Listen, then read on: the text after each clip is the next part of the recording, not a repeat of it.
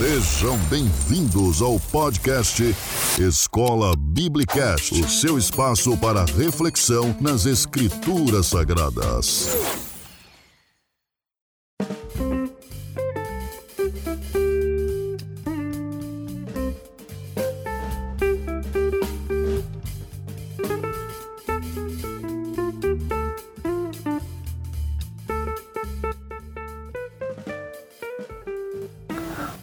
Seja muito bem-vindo ao podcast Escola Biblicast.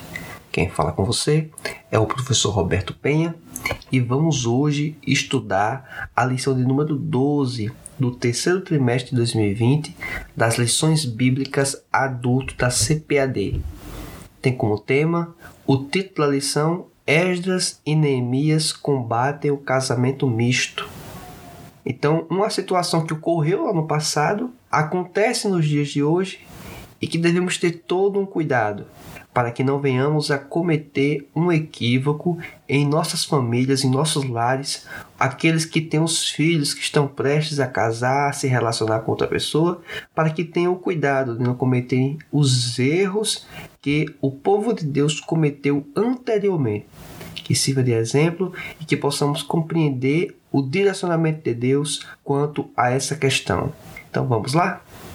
Bem, no texto áureo da lição, tem como referência 2 Coríntios capítulo 6, versículo 14, que diz assim: Não vos prendais a um jogo desigual com os infiéis, porque que sociedade tem a justiça com a justiça e que comunhão tem a luz com as trevas?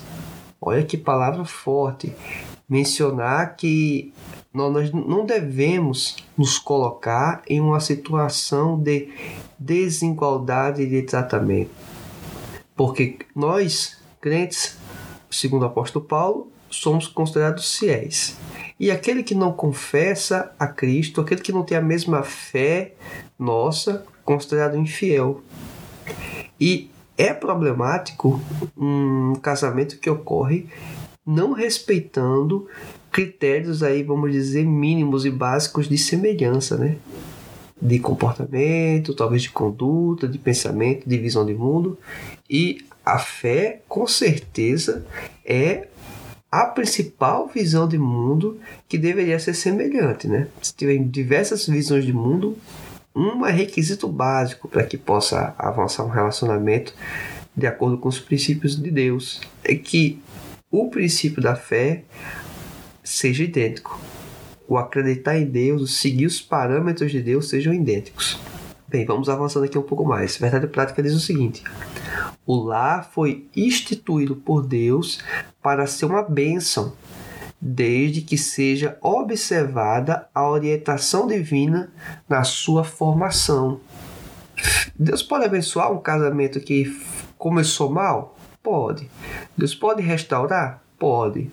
Mas fica muito complicado a gente criar o problema, criar a situação e ficar recorrendo a Deus para que Ele possa solucionar, para que Ele possa dar é, alternativas, caminhos para que possamos solucionar esses casos, esses problemas. É bem melhor começarmos bem, começarmos certos, começar respeitando esse ensinamento quanto ao relacionamento, inicialmente, obviamente, no namoro e posteriormente no relacionamento conjugal, casamento. Bem, temos uma série de textos de leitura diária que são importantes a considerarmos. Não vamos ler todos eles, mas alguns aqui vamos fazer menção neste momento. Um deles se encontra em Colossenses capítulo 3, versículo 19, que diz assim: Vós, maridos, amai a vossa mulher e não vos irriteis contra ela. É uma referência bíblica muito importante.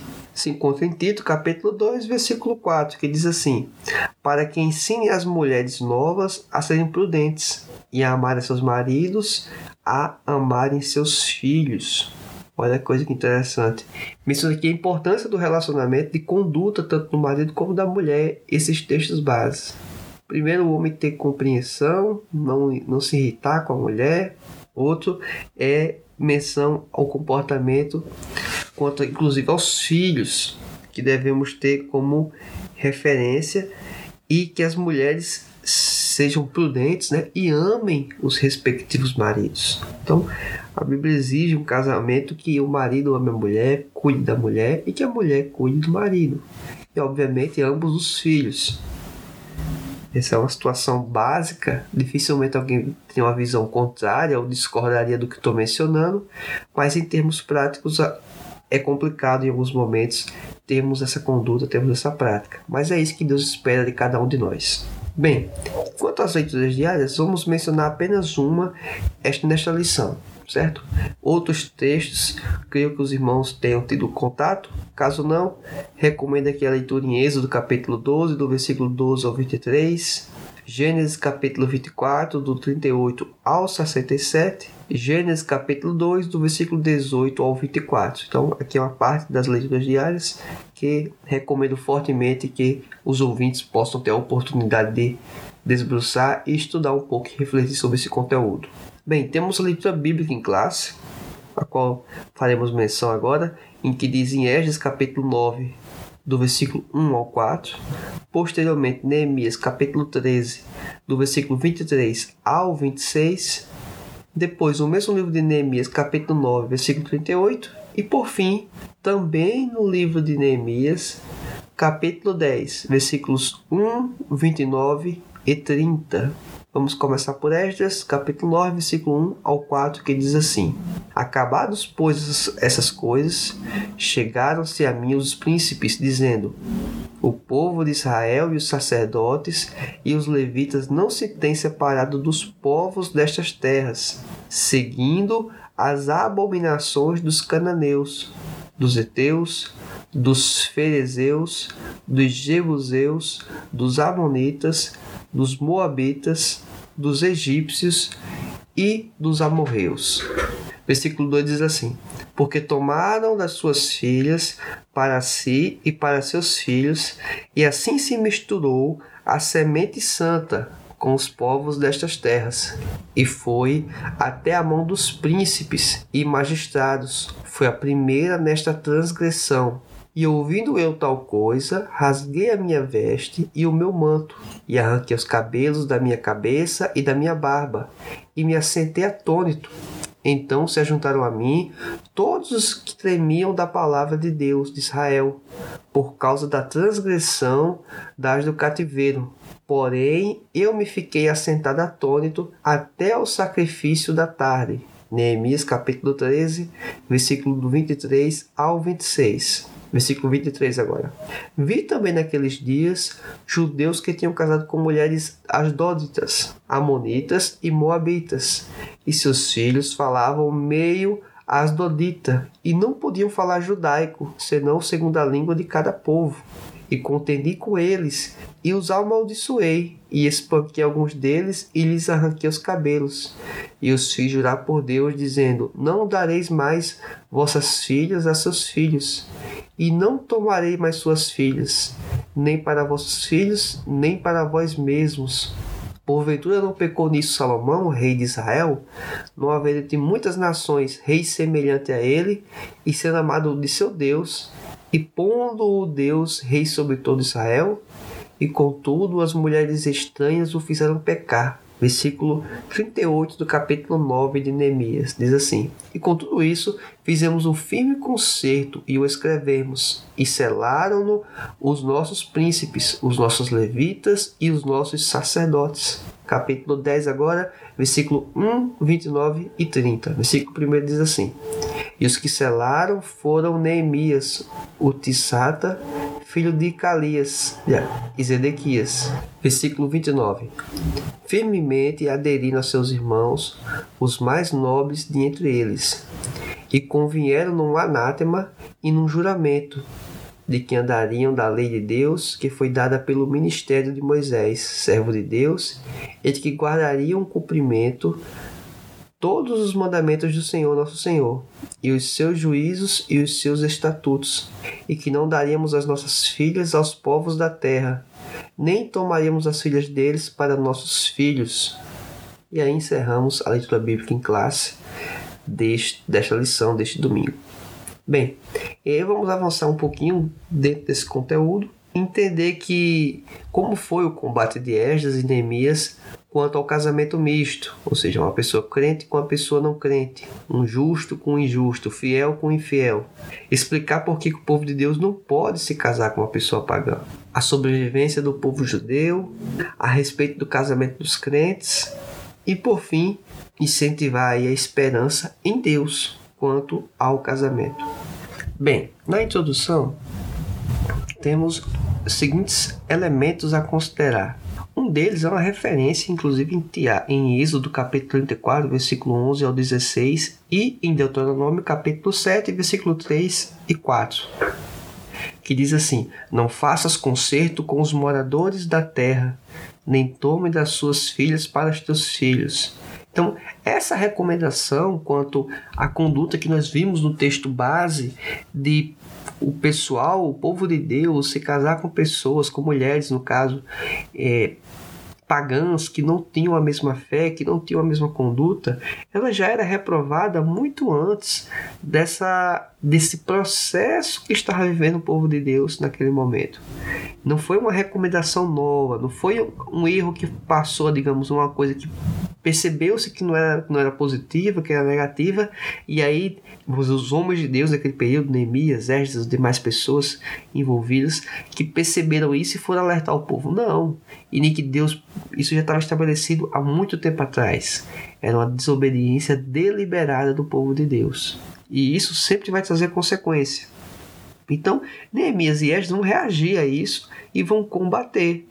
Quando Esdras fica sabendo que estava tendo esse tipo de, de conduta por parte dos homens ao se casar com mulheres que não eram judias, que não eram do povo de Deus, ele ficou extremamente angustiado. E aí ele manifesta sua tristeza, rasgando o que? O vestido, a capa, né? Arrancou os cabelos, tanto da barba como da cabeça. E ficou atônito com aquela situação. Então, aquela notícia de Esdras também se espalhou pela cidade. Então, ficou uma questão muito problemática. Além de a gente se dobrar, dobrou os joelhos diante do povo e orar a Deus. Então, essa foi uma questão emblemática e que deixou Esdras profundamente triste, angustiado, de certa forma também chateado por causa da conduta equivocada do povo. E aí temos o efeito da atitude de Esdras que foi imediato, né? Secanias, que era um judeu bem conhecido e que havia se casado com uma mulher estranha, disse a diante do povo: Agora, pois, façamos concerto com o nosso Deus, de que despediremos todas as mulheres e tudo que é nascido delas, conforme o conselho do Senhor e dos que tremem no mandado do nosso Deus, e faça-se conforme a lei. Olha que interessante. O povo tentou consertar aquilo que tinha feito errado. Tudo bem, é uma tentativa. Mas olha o impacto que isso ocorreu na vida das pessoas. O quanto eles sofreram por causa da conduta equivocada, uma conduta errada anteriormente. Precisava se passar por isso? A resposta, obviamente, é não. Mas também podemos pensar o seguinte: uma, uma perspectiva um pouco mais positiva, talvez. Eles perceberam isso há tempo, né? É, realmente faz sentido. Mas bem melhor fosse que tivesse observado os direcionamentos de Deus a respeito. E isso acontece nos nossos dias. Quantos talvez de nós, nós não, jovens na verdade da, da igreja, eles se encantam por algum fator, seja estético, formação, o que for, de uma pessoa que ela não é cristã e passa a se relacionar com ela e alguns inclusive infelizmente chegam a se casar é praticamente certo. Lógico que Deus pode trabalhar no coração do cônjuge, fazer com que ele se volte para Deus, mas a pessoa se casar, se relacionar com a pessoa que de partida até então, durante o namoro, não mudou de comportamento, não mudou de conduta contra a fé, esperar que isso ocorra depois do casamento é algo muito complexo. Na verdade, deveríamos ser criteriosos, né? ou pelo menos os jovens, no caso, quem não é casado, deveria ser muito criterioso quanto a esse quesito, para que não tenha problema, para que não arranje confusão para a, o seu lar, para a sua família, para a sua vida. Então, o povo se arrependeu e partimos aqui para um novo contexto, pois o povo entendeu que tinha feito a coisa errada. Mas então por que então um judeu não deveria casar com uma mulher pagã? Já que temos aquela referência, mencionamos há pouco, de não haver esse tipo de casamento misto. E tivemos ao longo da história vários exemplos de casamento misto dentro do povo de Deus. Salomão foi um exemplo, né? Um exemplo de pessoa com alto conhecimento, com grande sabedoria, mas que ao final de sua vida teve e foi desviado por uma conduta equivocada quanto ao relacionamento conjugal. Passou a, a casar-se com mulheres que eram estranhas, mulheres que não eram do povo de Deus. Seja por qual fator que lhe parecia naquele tempo passar uma mão bom ou atrativo, mas isso era um problema, pois isso certamente, esse tipo de conduta vai nos influenciar. A pessoa que está à sua volta, que está à nossa volta, tem que nos influenciar. Então imagine a pessoa que é o seu cônjuge, a pessoa que está casada com você. Isso lhe influencia tanto positivamente como negativamente. Ela pode ser um, uma mola para lhe empurrar para você subir, para você avançar, como pode ser um imã. Digamos que ele está lá embaixo e fica puxando você para baixo. Você não consegue avançar, você não consegue prosseguir. Então, isso pode acontecer. E provavelmente vai acontecer. As perspectivas de mundo são distintas, lembre-se bem disso. Temos também no tópico 3 a soberania do povo judeu. E aí existiam entre os judeus muitos deles espalhados pelo mundo. Isso é um ponto importante. Mas mesmo assim, eles não se misturavam com todos os povos no meio dos quais passaram a viver, conservando-se sempre separados. Essa era uma orientação divina. Mesmo em situações de isolamento, como temos lá em Lucas capítulo 21 e 24 como referência, eles, se permane eles permaneciam em conjunto, unidos.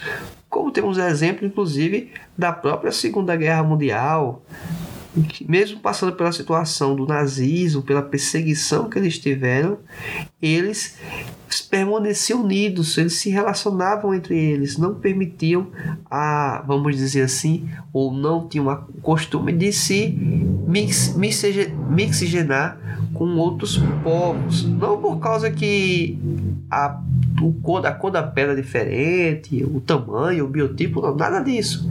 Não é por nacionalismo, é por um princípio religioso. E alguém pode dizer assim, poxa, mas isso não parece ser um pouco forte esse tipo de pensamento, de reflexão? Pode parecer, mas eu tenho que ser criterioso quanto a com quem vou me relacionar. O jovem tem que ser criterioso com quem ele quer casar-se, para evitar problemas. Então, você é o jovem que está ouvindo esta lição, tenha a seguinte consciência: você precisa buscar uma pessoa que seja de Deus. Não é dentro da igreja. Dentro da igreja você tem que buscar as pessoas que são de Deus nem sempre, nem sempre estar na igreja é requisito básico. É um requisito inicial. O requisito básico é que a pessoa seja de Deus, certo? Você começa observando dentro da igreja, para de lá você conseguir peneirar e extrair, vamos dizer assim, uma pessoa que possa se relacionar com você de forma saudável e que possa se tornar o seu cônjuge. Bem, item 4, tópico 4. Uma palavra final sobre o casamento dos crentes. A orientação de Deus é que todo crente ele precisa levar em conta as implicações que um casamento mal sucedido pode ocasionar. Ele tendo ciência disso, ele vai ter o zelo, o cuidado e não vai entrar aí uma, uma palavra que os jovens usam muito, né? Numa roubada, né? Entrar numa cilada. Então, a, o pensamento que nós devemos ter é que Deus possa ter o cuidado de evitar que nós, cristãos, venhamos a entrar num jugo desigual. Que isso certamente vai nos trazer consequências provavelmente perversas, complexas, problemas para a nossa vida. Então, que venhamos a entender isso, aplicar esses princípios em nossa vida, para que tenhamos um, uma vida melhor. E olha só a consequência que ocorreu com os jovens, os filhos desses casais que eram de, fruto de casamento misto. O pai estava, digamos, trabalhando, cultivando, fazendo alguma atividade laborativa para trazer sustento à sua casa. Enquanto isso, o filho estava com a mulher em casa. Obviamente, é absolutamente comum, com a mãe. Os filhos passaram a falar qual língua? Perceberam o que aconteceu? Passaram a falar a língua da mãe, da cultura pagã. Ou seja, os princípios que eles estavam sendo ensinados, provavelmente, até do ponto de vista religioso, tinham uma influência muito forte da mãe. É problema ter influência forte da mãe? Não. O problema é qual o princípio que a mãe estava ensinando. No caso, o marido teve o erro de casar com a mulher errada. Casou com a mulher errada. Que princípios aquela mulher vai passar para os filhos dele? Pensamentos equivocados, uma visão de mundo equivocada. Eles nem sequer falavam jude... na língua judaica. Eles não falavam hebraico, estavam falando lá a língua que era comum àqueles povos. Então, isso se aplica nos dias de hoje. O que é que essa mãe ou pai que não é cristão vai ensinar para o filho? Quais são os parâmetros? Então pense muito bem nisso, pois a consequência não seria apenas para você, seria inclusive para eventuais filhos que vocês possam ter.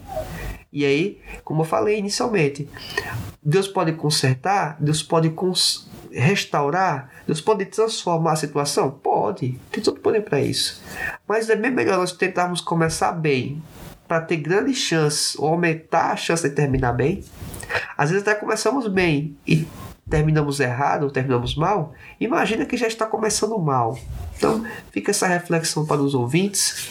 Você jovem que acompanha essa lição, tenha é, um pouco de paciência, sabedoria é lógico, ter o interesse inicialmente é quase que comum do jovem querer se casar, querer ter alguém para namorar e ter uma família. Mas espera no tempo de Deus, pesquisa, vê na igreja, mas lembre-se, não é apenas estar na igreja, porque na igreja você pode entrar em situações de julgo desigual. É ser da igreja e buscar uma pessoa temente a Deus. Que tenha todo esse cuidado. Você, pai que está ouvindo essa lição, tem filhos em situações talvez já prestes a casar, toma todo o cuidado, tenta orientar seu filho. Aquele que está em momentos de namoro também, oriente seu filho expõe a Bíblia, mostre essa lição bíblica, esse podcast, para que ela possa ter uma dimensão do impacto que isso possa trazer para a vida delas e tentar colocar na mente delas o quão é importante elas se livrar desse tipo de contexto, desse tipo de situação. Bem, é isso. Agradeço a sua participação até então, ouvir esse podcast e aguardo você na próxima lição. Que Deus lhe abençoe, a paz do Senhor e até mais.